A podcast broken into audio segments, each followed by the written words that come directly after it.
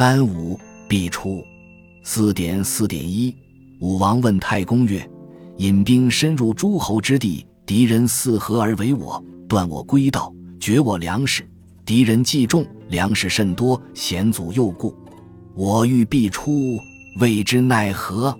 太公曰：“必出之道，器械为宝，勇斗为首。审知敌人空虚之地，无人之处，可以必出。将士人持玄旗，操器械。”涉贤梅，夜出，勇力飞卒，茂江之士居前，平垒为军开道，才是强弩为伏兵居后。若卒车骑居中，臣必徐行，慎无惊骇。以武冲伏须前后聚守，武艺大卢以备左右。敌人若惊，勇力茂江之士急急而前，若卒车骑以属其后，才是强弩引伏而出。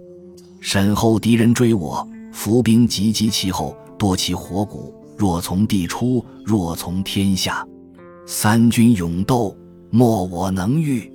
译文：武王问太公说：“带兵深入到诸侯国国境之内，敌人四面会合，包围我军，切断我军的归路，断绝我军的粮食。敌人既多，粮食很充足，险阻又牢固。”我军要一定冲出围困，对此该怎么办？太公说：“一定冲出的办法，兵器器材是个宝，奋勇战斗第一条。查知敌人兵力空虚的地方，无人防守的处所，可以一定冲出。将士每人手拿黑旗，操持器械，口中衔枚，乘夜而出，勇猛有力，行走急速。”冲锋突击的壮士在前面，扫平营垒，为军队开路；勇武之士配备强弩，作为伏兵在后面；娇弱的士卒和车骑在中间。布阵完毕，徐徐行走，要谨慎小心，不要惊吓了敌人。用武冲大伏须在前后抵御守卫，武艺大鲁毛戟伏须在左右掩护。敌人如果惊觉，勇猛有力。冲锋突击的壮士快速向前冲击，较弱的士卒和车骑紧跟在后。勇武之士配备强弩，隐藏埋伏起来。侦察到敌人来追我时，伏兵快速地攻击他的后尾，多举火把，多击战鼓，好像从地而出，自天而降。全军奋勇战斗，没有人能阻挡我军。四点四点二，武王曰。前有大水，广堑深坑，我欲鱼渡，无舟楫之备。敌人屯垒，陷我军前，塞我归道。斥候长戒，险塞尽中。车骑要我前，勇士击我后，未知奈何？太公曰：大水，广堑，深坑，敌人所不守，或能守之，其卒必寡。若此者，以非将，转关于天言，以济吴军。勇力才是从我所指，冲敌绝尘，皆致其死。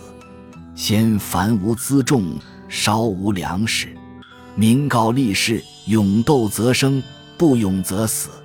已出者，令我种军设云火远后，必依草木、秋木险阻，敌人车骑必不敢远追长驱。因以火为计，先出者令制火而止，为四五冲尘。